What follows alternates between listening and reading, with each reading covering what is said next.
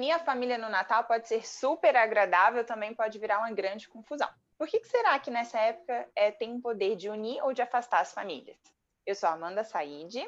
E eu sou a Beatriz Schmidt, e esse é o Descomplicólogas, o canal que vai tentar descomplicar um pouco a rotina com vocês. Nesse episódio de hoje, a gente chamou nossa primeira referência de atendimento de famílias e casais, a, profe a professora que sempre nos apoiou e nos, nos deu literalmente todos os recursos para a gente atender, que é a professora e doutora Eliana Fortunato. Se apresenta, Eliana, para a gente. Olá, queridas amigas hoje, né? São alunas, mas são amigas, moram no meu coração desde muito. Olá a todos, eu sou Liana Fortunato Costa, sou psicóloga, é, mãe, avó já, ah, e trabalho com família desde muitos anos.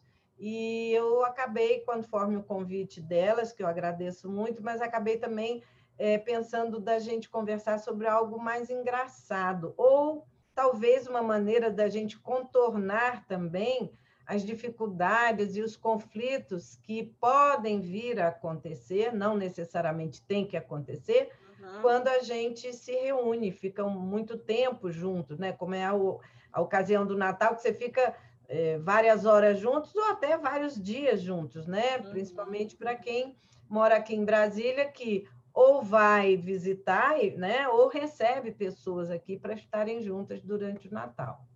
Isso mesmo.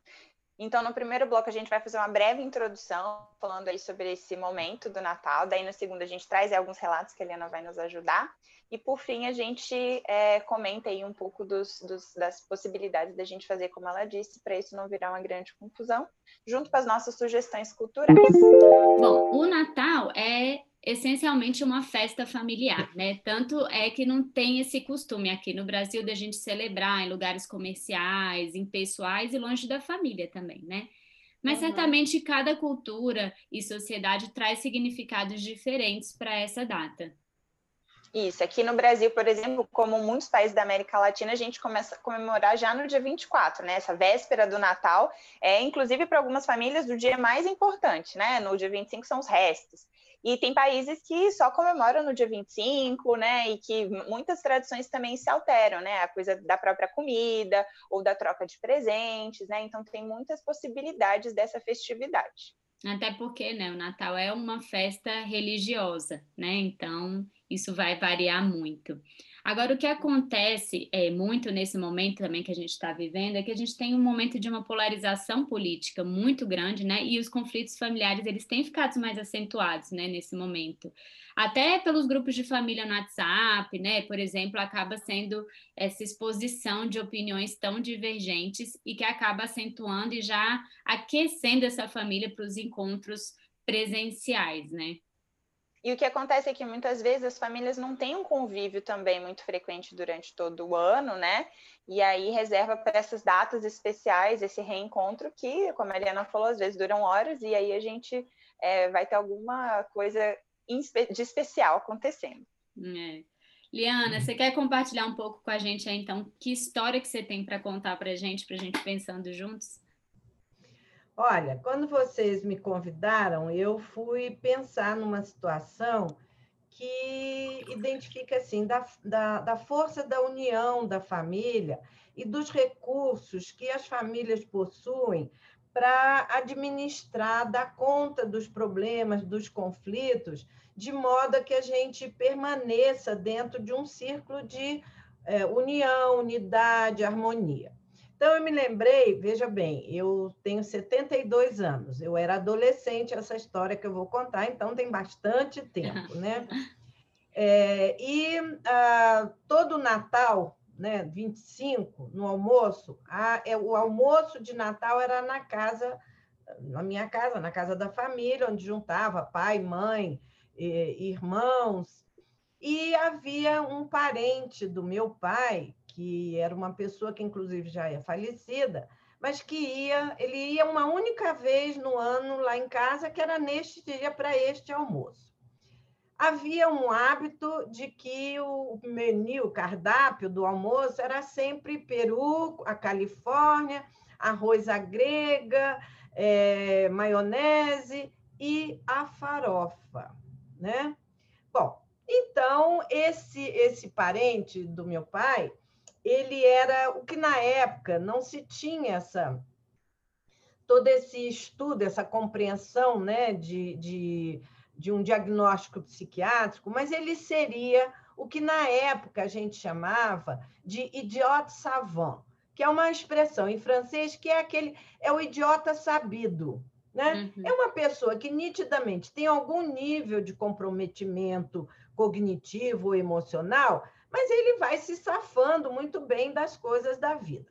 Mas ele era meio meio engraçado porque ele era um adulto, mas ele fazia umas coisas muito infantis ou muito bobinhas ou às vezes meio sem sentido.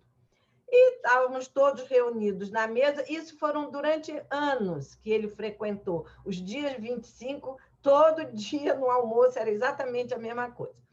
Então, ele conversava muito, ele falava muito e comia farofa. Então, ele enchia a boca de farofa e comia farofa. E vocês imaginam a cena, aquela farofa. Nossa, em tempos de Covid, né? Isso não, não, Covid não daria, mas naquele tempo não era, era só a farofa mesmo. Eu, eu, era, eu sou a mais velha, tinha é, o meu irmão com três anos menos que eu, e a minha irmã com cinco anos menos que eu, o meu pai, a minha mãe, minha outra avó, os outros parentes, todos em volta da mesa. Então, nesse momento que começava a farofa a voar, havia assim um, uma circunspecção, todo mundo ficava olhando meio para baixo, todo mundo sério, como se nada tivesse acontecendo. Mora lá ele calava a boca, aí a gente, alguém falava uma coisa, aí todo mundo caía na risada, mas ria histericamente de uma altura enorme, ria, ria, aquilo ficava rindo, rindo, rindo. Aí parava o riso, ele voltava a comer farofa. Aí isso ia durante o almoço, até a hora que terminasse o almoço, todo mundo continuava rindo depois que terminou o almoço. Uhum. Eu estou contando isso agora porque agora faz sentido para mim esse movimento, né? Na época, claro que eu nunca, nunca me dei conta, nem tinha condições de prestar atenção nisso. Mas o que eu entendo é que havia uma espécie de proteção, porque ninguém iria fazer isso se ele estivesse na hora que ele está com a boca cheia de farofa. Principalmente porque seria um desrespeito para ele e um desrespeito para o meu pai, porque ele ia lá por conta de ser um parente do meu pai. Então, era uhum. como se fosse um acordo que ninguém tinha acordado explicitamente, uhum. mas da gente rir numa hora que sabe, todo mundo precisava rir, porque era uma cena engraçadíssima, uhum. mas ninguém iria rir de uma forma que pudesse uh, ofendê-lo ou ofender o meu pai. Então a gente ria adequadamente durante o almoço, de modo que quando terminasse o almoço, a gente tinha rido muito da situação sem denunciar nada, sabe? Uhum. Hoje eu penso muito que são os vínculos de lealdade, né, que caracterizam uhum. tanto as famílias, né? Sim. Que elas elas são para o bem e para o mal, claro. Naquele momento ali, muito claramente, a lealdade se apresentava como uma forma de preservar a união Uhum. Preservar a ocasião, preservar a possibilidade dele voltar no próximo Natal, de ninguém se aborrecer e quando todo mundo se despedisse fosse embora. Inclusive a minha mãe, minha, meus avós, né, que estavam presentes também, que eram pessoas com mais idade, claro que a gente queria era que aquilo ali não virasse uma confusão, uma briga. Então, na verdade, é uma evitação de conflito e de briga, sabe? Mas era muito engraçado. Gente, quando a, quando a Amanda e a Bia me convidaram, que aí eu falei assim, bom, que, que história que eu vou ter? Na hora que eu me lembrei dessa história, eu Você ia sozinha. Eu ia sozinha aqui, porque eu estou sozinha por causa da Covid, né? Sim. Tô, não vou para casa de ninguém, ninguém vem para minha casa. Mas eu ria tanto de me lembrar daquela situação que era ano após ano se repetia. E hoje, eu vou, semana que vem, eu estou indo passar o Natal com a minha mãe. Hoje eu continuo me lembrando, apesar de nem uma grande parte daqueles lá não estão mais vivos, mas porque continua tendo a farofa. Só que não tem ele, a farofa está lá, mas não tem ele para ficar é, voando com a farofa, né? Sim. Mas eu, ainda a gente lembra, a gente fala e lembra disso, porque era um evento marcante do Natal. Oliana, e eu fico pensando assim, por um lado também, como que é legal isso, né? Você fala da união e tudo, e por outro lado, correndo um risco, por exemplo, de ter sido uma exclusão de um membro da família que tinha uma característica, né, muito particular aí, e que acaba acontecendo em muitas famílias, né? E motivos de conflito serem a exclusão de um membro da família, porque vocês uhum. conseguiram incluí-lo, mas muitos não conseguem fazer isso, né? Uhum. É, uma coisa também que, falando, lembrando e conversando com vocês, me faz lembrar muito assim, é como é que os membros da família têm sabedorias independente da idade, porque eu, eu devia ter talvez uns 14, 15 anos, por aí mais ou menos, tá? Primeira metade da adolescência. Mas os meus irmãos, a minha irmã, por exemplo, ela deveria ter 9, 10 anos. Uhum. O meu irmão devia, devia estar com seus 12 anos, uhum. que eram muito novos para perceber isso tudo, mas eles atuavam em sintonia com o grupo o todo, resto. sabe? Nunca uhum. houve da parte dos meus irmãos, que eram talvez o final da infância, nunca houve por, na parte deles assim uma, um comentário, uma coisa debochada, algo que fosse agressivo ou que trouxesse o mal-estar para quem quer que seja, sabe? Uhum. Então, eu acho que é também muito interessante a gente é, lançar esse olhar compreensível para as competências que todos os membros da família têm e podem apresentar, mas a gente tem que enxergar isso, né? Uhum. né? A gente tem que fazer uma. Eh, lançar um olhar para aquilo que está sendo dado individualmente em nome do conjunto. Né? Sim. Porque o que a grande questão da família, que é o que, que importa, é o conjunto, é o todo, né? É o grupo, né? Sim. Uhum, uhum. Sim. É. E, e muitas... tem assim, muito... Pode falar, bem. Não, já vamos mudar de assunto. Não, tá. Não, porque muitas vezes é isso, assim, é, é, as famílias falam, ah, é criança, então também não, não levam muito em consideração aquilo que ela está fazendo ou o que, que ela está falando, né? Uhum. E isso que você está falando da competência, né, Liana? Quantas vezes a gente já viu crianças é, é, se comportando de uma forma para mudar aquilo que está acontecendo, né? Justamente para trazer uma, uma dinâmica diferente, ou até para evidenciar alguma questão que precisa ser evidenciada, né? Inclusive nessas situações. Uhum. Eu ia falar dessa coisa da farofa, assim, né? Que a gente também recebeu outros relatos com comida, assim, né? De pessoas que ficaram presas no elevador com uma das coisas principais, né? Enfim, tô lembrando, Bida, não foi no Natal, né? Mas como que comida pode ser, né? De uma vez que a minha mãe faz uma sobremesa com Nossa. sal no lugar de açúcar. E como que é essa dimensão né, da, da de, de, nutrir né, é, é para além da nutrição física mesmo, né? E que tem essa a receita que só aquela pessoa faz e que não pode faltar, né? Para mim tem muito assim, é, é, eu não, hoje em dia eu até tô parando de comer carne, mas tinha uma coisa muito forte de comer porco no Natal, assim, então eu adorava porque era, era o período era, era uma comida especial, assim, era quando eu comia, assim, né? E como que essas coisas, na verdade, têm um sentido para além da nutrição, né? Física, né? Da nutrição emocional claro. ali. É, veja bem, é, eu hoje penso que devia ser um sacrifício muito grande para minha mãe, porque ela fazia uhum. tudo, levava três dias antes, cinco Sim. dias antes, fora o tempo ainda de sair para comprar as coisas, ela já estava fazendo. É claro que no dia ela estava totalmente envolta né, com o fogão, mas ela jamais disse que não vou fazer, né?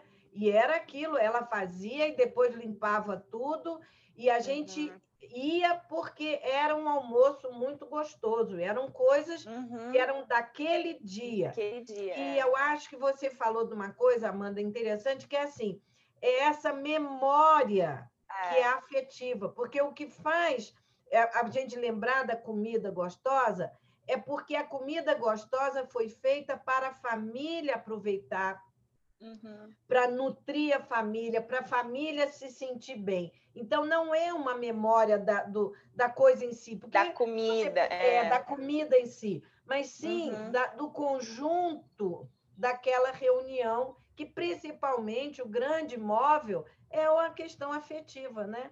São os vínculos afetivos que fazem com que você se mobilize para estar de novo participando daquele momento, né? Agora, agora, eu fico pensando assim, o que, que acontece que para umas famílias, né, algumas famílias não conseguem, né, ir para essa parte do afeto, né, e, e, ficarem, enfim, e levarem isso como uma coisa leve, divertida, ter essas reações positivas que a gente está falando, porque muitas vezes tem conflito. Eu fui nessa pesquisa aqui de procurar sobre o assunto, gente, eu achei um, vocês já viram aquela página WikiHow? que é um tipo uhum. um Wikipedia, só que de como você fazer as coisas. Tinha um WikiHow de como evitar briga na família no Natal. Eram nove passos, assim, como evitar a briga da família no Natal. Então, assim, como, por que, que será que algumas, algumas famílias realmente. E, e, é muito comum, né? A gente até fez uma pesquisa breve ali no nosso Instagram. Apareceram várias pessoas falando assim que a briga era certa na família, né? Que ficava até com receio desse momento. Então, o que, que será que acontece, assim? a, a gente precisa aprender, né? A gente aprende e aí o que tem que ser trazido em termos é, mais de ensinamento, de teoria, de conhecimento, são todo, toda essa compreensão da transgeracionalidade, né? Sim. É, você tem, você disse que a questão é que o afeto ele tem, ele é uma como se fosse uma linha com polos opostos. Você tem o afeto positivo e o afeto negativo, mas tudo é afeto, né? Agora, nós aprendemos é, da maneira como a gente é tratado, da maneira como as pessoas se comunicam com a gente, que lidam, que, que ensinam como tocar, como conversar, como sentar, como lidar, como educar. Tudo isso a gente está aprendendo. E depois, né, quando na, a partir da adolescência, dentro da infância também, mas com mais força dentro da adolescência a partir daí, e quando a gente forma as nossas famílias, né, sai da família de origem, vai formar a sua família atual, da, da atualidade, você vai, em parte, reproduzir aquilo ali, junto com as questões culturais, ah, com, as, com os problemas que são contextuais, que são daquela época. Então, veja bem, é, eu vejo que você colocou uma questão que é o tempo atual. É o tempo da competição, é o tempo da, da. Todo mundo é altamente competitivo e altamente destrutivo, porque na competição você tem que derrubar o outro para poder ter o seu lugar. Sim. E isso é uma questão muito que nós estamos vivendo agora no século XXI, né? Uhum e que tem to, isso está é, perpassando por todas as esferas das convivências, e dentro da família isso também está chegando, porque a família é, é, é um núcleo que sai da sociedade, né? Uhum. que influencia e volta suas influências para a sociedade, mas o que está aparecendo na sociedade né, como forma de comunicação também está entrando e magnetizando, né, caracterizando dentro da família as relações. Né? Eu fiquei lembrando até de um exemplo de uma, uma família que me compartilhou. Eu não sei, a pessoa não conseguiu me dizer exatamente o que, que aconteceu para iniciar assim, né, a discussão na família no Natal. Mas foi uma coisa assim, de aconteceu alguma situação ali que um irmão começou a brigar com o outro, eu não sei o que que era, e aí dali toda a família foi envolta naquela discussão, que aí os filhos desses irmãos começaram a brigar também contra o outro, e aí defender o próprio pai, do tipo, e começaram a falar assim, mas você não é um pai bom, e aí foi para um monte de coisa, assim, foi, foi um, um assim, um, descarregou um monte de coisa que já pensava há muito tempo e nunca falou, e falou que você não era um pai bom, e aí aquela briga foi tomando uma proporção surreal, assim, uma coisa que era entre os irmãos, uma discussão, foi envolvendo os outros membros ali da família e virando exatamente essa competição. Mas você não é um pai bom, não, mas você faz isso, mas você faz aquilo, e, enfim. E aquilo foi um verdadeiro desastre ali na família no momento do Natal. O que, não sei se vocês lembram do Adalberto Barreto, que é um da terapia comunitária, da terapia é, comunitária, ele é um terapeuta de família também. Quando ele começou a atuar na década de final da década de 1980 e durante toda a década de 1990 ele, ele teve um momento de uma projeção muito grande, ele tinha um lema para a terapia comunitária que era o seguinte: o, o que, que, a, boca, boca fala, o corpo, o corpo fala. azeda, uhum. né? É, o que a boca cala, o corpo, o corpo azeda. azeda. Uhum. Então veja bem, você está falando de uma situação que é um pouco semelhante. O que a boca cala, é, veja bem, o corpo azeda em, na década de 1990 porque você não tinha um contexto de violência tão acirrado quanto você tem hoje. Sim. Então, hoje a gente poderia entender que o que a boca cala, o corpo bate, o corpo violenta, o corpo expressa violência. Porque hoje nós estamos com uma aceitação social muito maior para as expressões e comunicações de violência. Todo uhum. mundo está se queixando, todo uhum, mundo está se queixando. Mas vira naturalizado, né? Um mas pouco. todo mundo está reproduzindo, Sim. e na reprodução há um aceite para as comunicações violentas. É Sim. isso que você está falando, né? Uhum, a questão da comunicação, ela é importantíssima de ser cuidada em família. Uhum, As pessoas têm que poder fazer um trabalho interno de entender o que está sentindo, o que, que acha, qual é seu pensamento, e ter a oportunidade, desde pequenininho, de ser ouvido em família. Falar uhum. e ser ouvido em família. E isto é uma função muito grande, a importância é muito grande da função dos adultos. Porque os adultos é que têm que criar, porque a criança por Dá si o modelo, só, né? A criança por si só, ela fala mesmo, entendeu? Ela fala mesmo. É, mas os adultos é que têm que criar essa condição de estabelecer um diálogo respeitoso. Uhum. Criança quer conversar e o adulto não sei, nem sempre está com paciência, com compreensão, é, com tempo para permitir uhum. que aquilo ali aconteça dentro de um ritmo que leve a todo mundo poder compreender o que, que o outro está falando, né? Uhum, uhum. É, e é isso, assim, muitas vezes se é uma cultura também, assim, né, se é uma, uma questão da família não falar, não comunicar, aquilo vai aprender, todo mundo vai aprendendo que aquela é a forma de se comportar naquela família, não falar.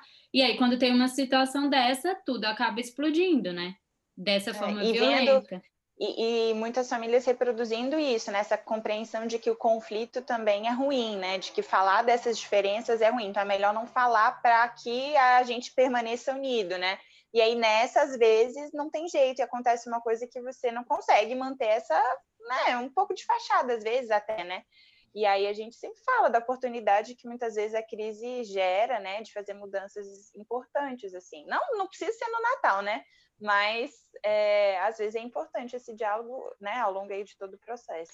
É, uma das coisas que você falou, né, Helena, é, foi sobre como que você imagina hoje o trabalho que era para sua mãe, né? E eu também tenho várias lembranças assim de alguns natais que viajava, passava na casa das tias, e eram todas as mulheres na cozinha o dia inteiro né? Mas como que isso também reflete essa sobrecarga, assim, nesse fator de gênero que até hoje muitas vezes ainda está presente, né? E como que é, é, uma data que, enfim, pode ser super festiva, mas tem um, um né, uma sobrecarga importante, né?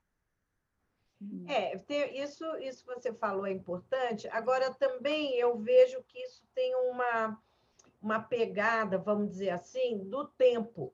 Porque a minha mãe, estou falando de década de 1960, principalmente, a minha mãe jamais admitiria que outra pessoa fosse para a cozinha. Jamais. Porque mais próxima agora, ela agora está acamada, tudo bem. Eu vou lá e eu, quando, quando eu estou na casa dela, eu assumo um pouco a cozinha. Uhum. Mas ela não tem mais o que falar, porque ela não tem mais como interferir nisso. Mas há 10 anos atrás, que ela ainda estava com certa mobilidade, e se eu fosse entrar e assumir a cozinha, ia ter é. briga. Ela Sim. ia me botar para fora. Não, não, não, pode sair para lá. Vai lá, uhum. você gosta de, de ler, você gosta de bordar. Vai. Ela meio que com, a, com pretexto que era para eu descansar, para eu não sei o que, ela me botava para fora da cozinha. Sim. Então, isso também é uma, uma questão a ser considerada, né? Sim. Porque era, era, era um sacrifício, mas era um poder também. Né? Era, um, era, um, era um espaço que era dela e ninguém mandava. E uhum. ai de você que você fizesse uma, uma sugestão. Não, não vamos fazer a farofa, vamos fazer, não sei. Uhum. Negativo, não Sim. tinha negociação, entendeu? É, eu conheço pessoas até hoje que assim, lá traz, sei lá, sobre... uma sobremesa que nem vai ser tocada, mas que monopoliza e que né? Enfim, tem essa coisa.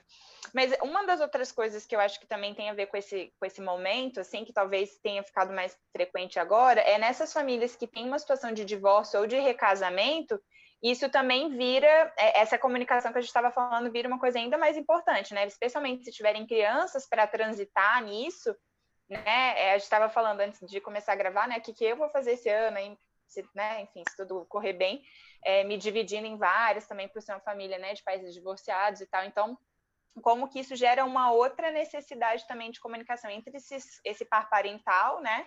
E, enfim, é, todo o resto da família extensa, né?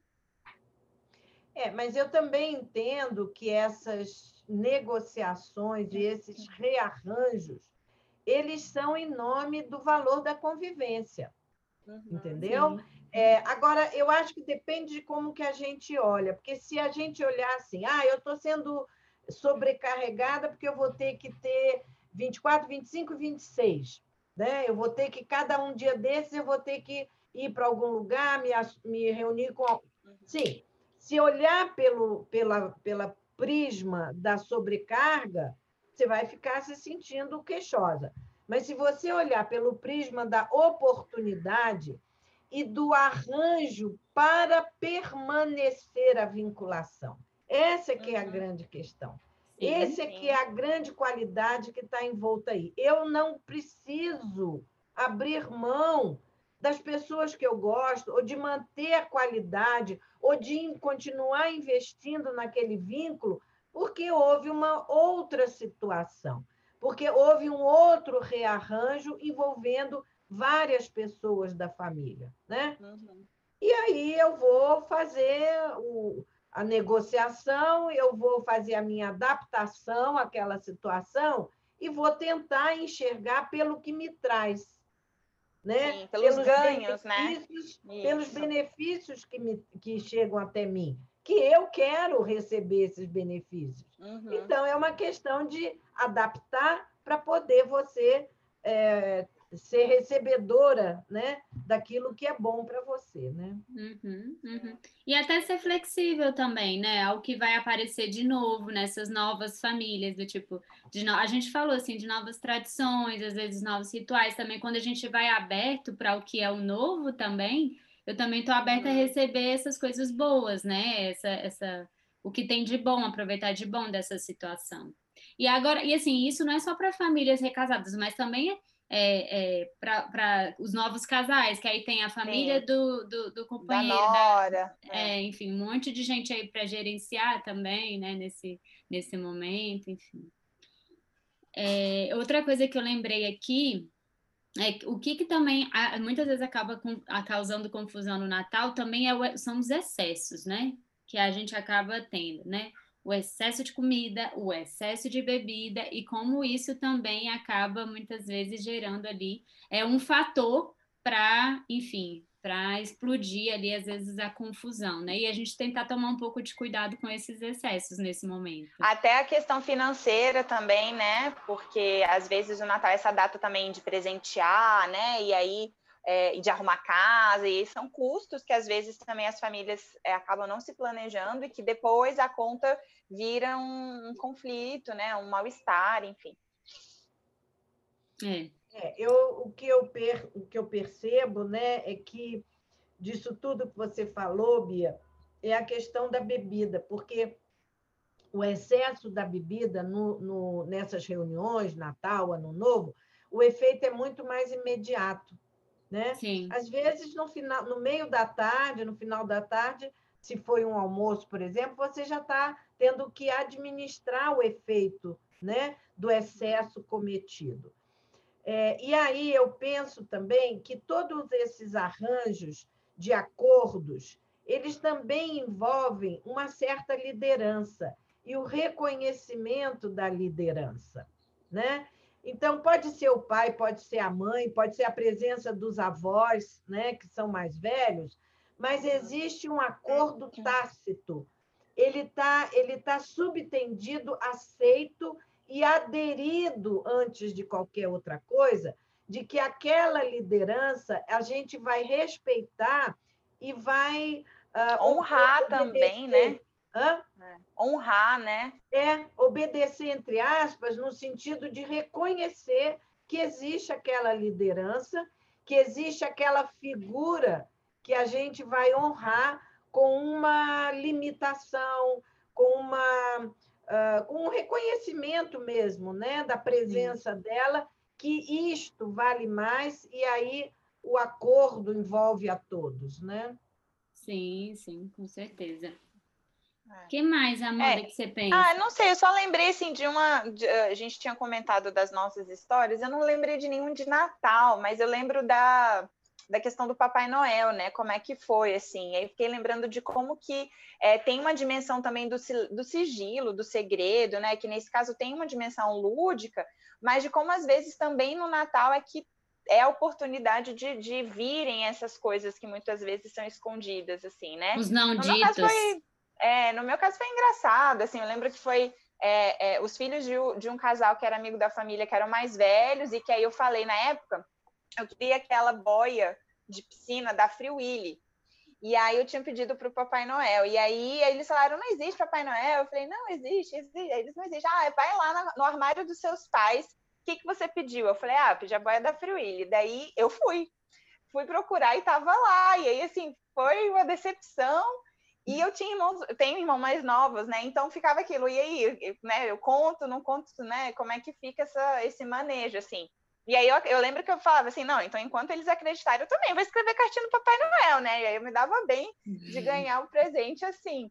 Mas muitas vezes essa dimensão do, do segredo também comparece, né?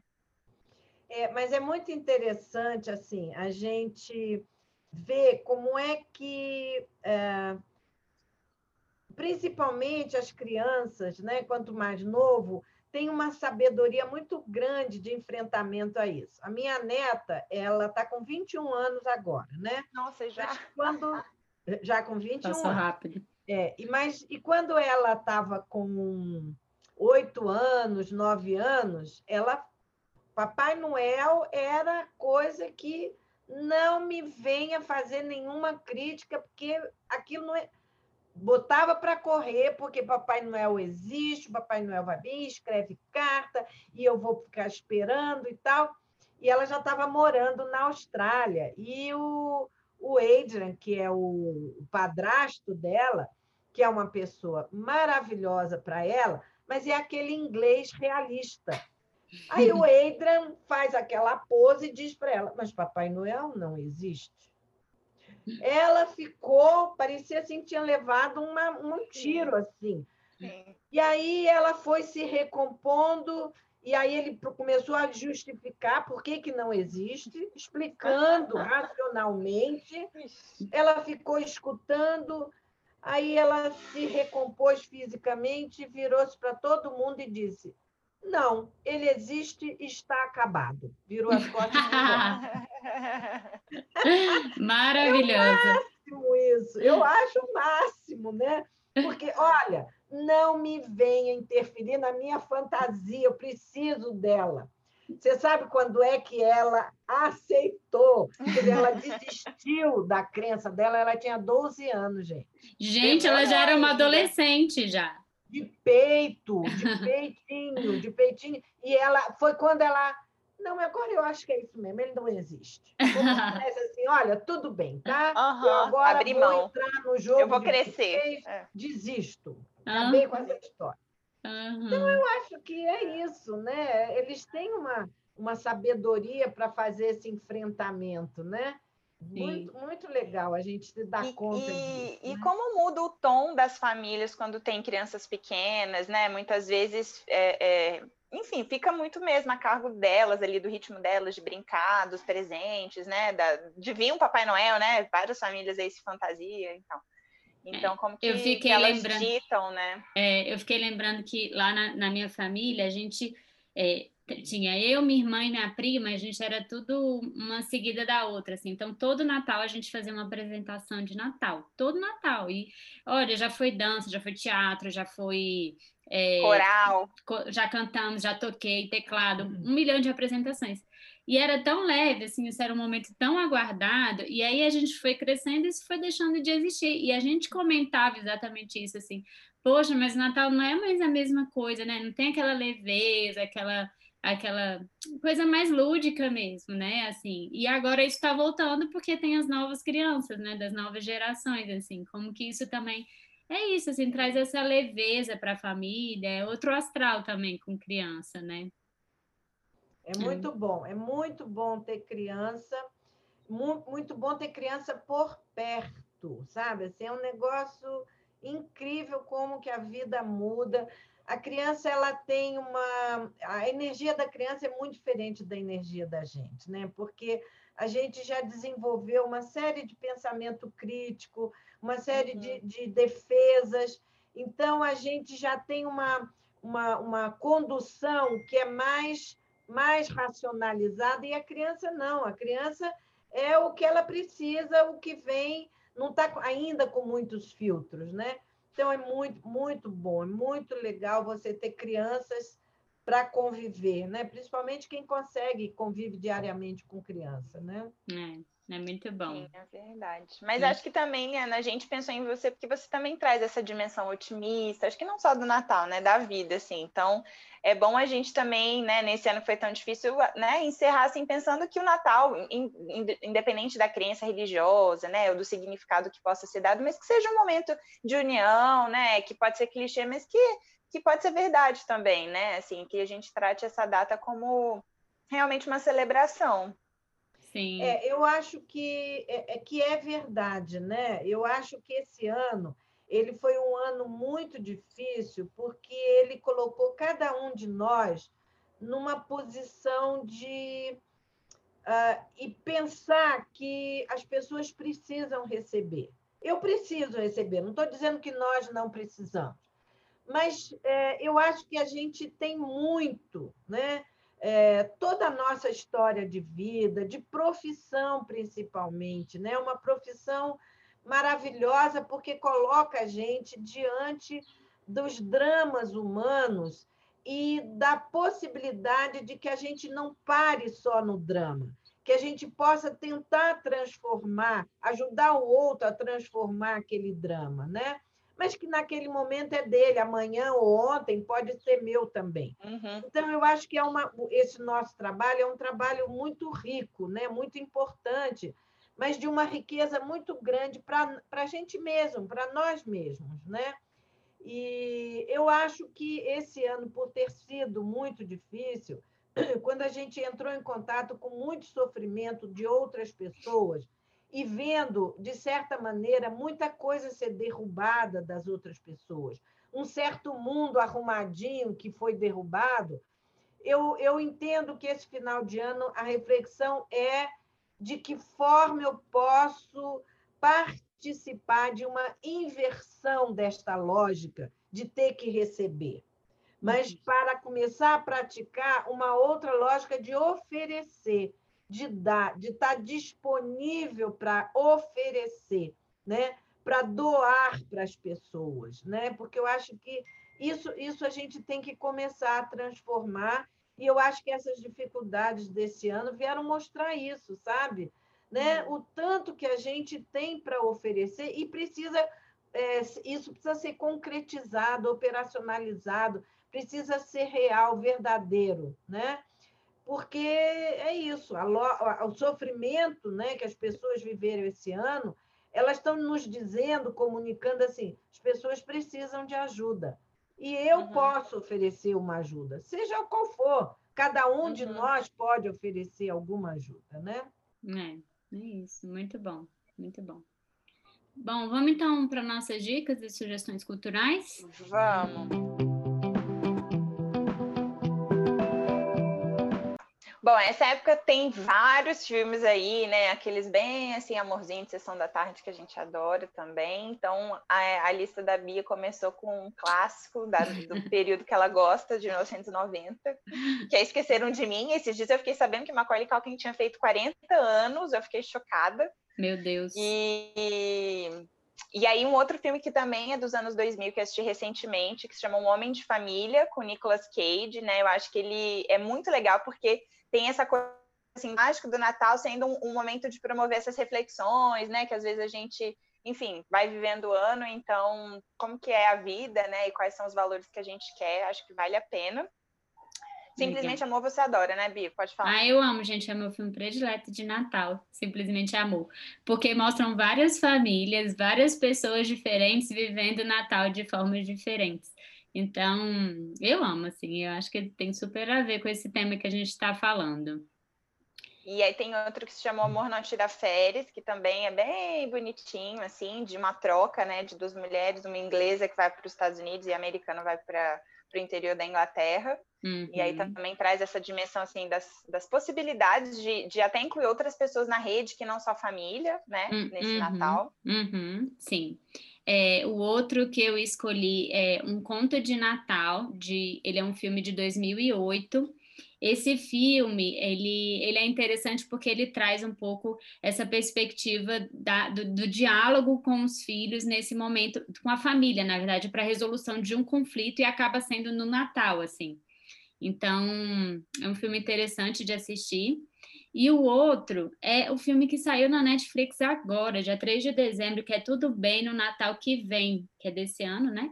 com o Leandro Hassum. Olha, eu vou falar que eu fiquei um pouco resistente de assistir esse filme, mas depois de tanto me indicarem, eu resolvi assistir. E realmente é legal porque, assim, de todos esses filmes, ele é o único filme brasileiro, assim, então que traz a nossa realidade, o nosso Natal mesmo, assim, com tudo que tem direito, com reclamação de uva passa na comida e o, o, o, membro da família que fica ali excluído e ninguém quer cuidar porque é um idoso que está ali excluído, enfim. Então traz uma, uma, perspectiva muito legal da família na nossa realidade brasileira, vale a pena ver. Você lembrou aí, Liana? Eu lembrei, sim. Eu lembrei de um filme é, que está até bastante atual, que é o Mulherzinhas. Eu não, eu não, ele, esse filme. É livro verdade... também, né? Hã? Também é livro, né? Ele é um livro, ele é um livro escrito durante a, a Guerra Civil Americana, 1860, mais ou menos. Ele teve uma primeira versão, a segunda e a terceira. Agora, eu acho que este ano, 2019, a gente teve acesso, passou no cinema, acho que já está até na televisão, a terceira versão. De todas as três versões, o que eu gosto mais é a primeira versão, uh, que eu acho que ficou mais fiel ao livro. Essa terceira versão, ela, ela tem uma, uma conotação muito de, do enfoque de gênero, que é uma uhum. perspectiva para a situação, porque é, um, é um, um, livro que foi escrito por uma autora, uma, uma uhum. escritora, é, uhum. metade do século XIX, isso era o início né, daquela luta para as mulheres poderem ter expressão.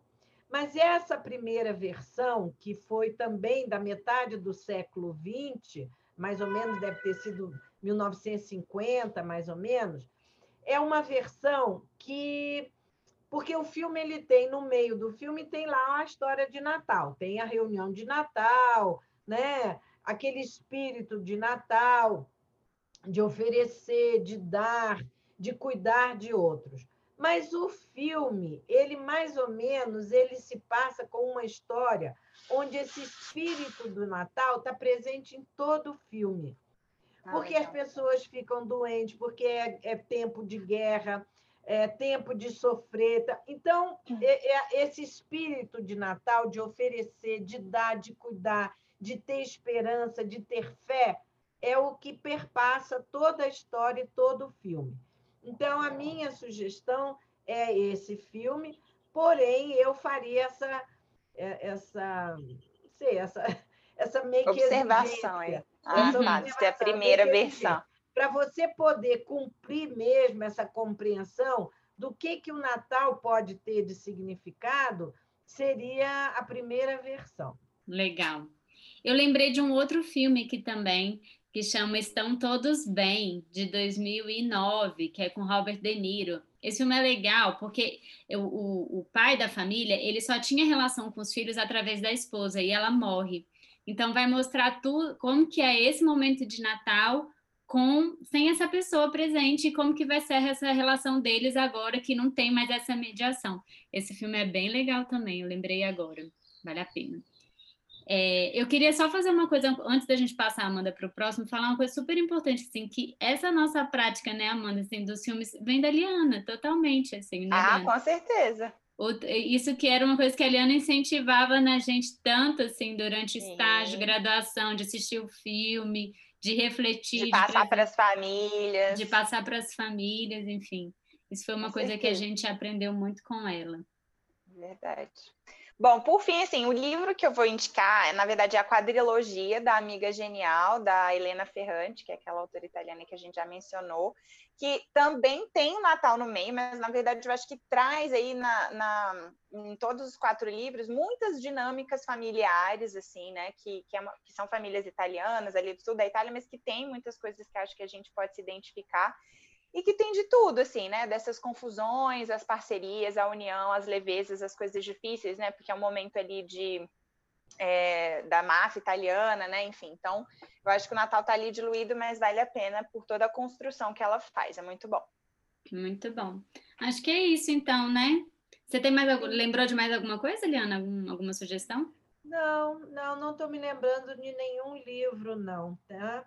É, eu só queria fazer uma observação, depois você, Bia, você é, recupera se esse filme que você falou, Tudo Bem, é com Robert De Niro ou, ou é com outro ator, que eu estou me lembrando de um que ele se aposenta, a mulher morreu, ele se aposenta e ele resolve então ir ver os filhos. Ah, esse é As Confissões de Schmidt. Ah, As Confissões exatamente, de... Exatamente. É, não é esse, não.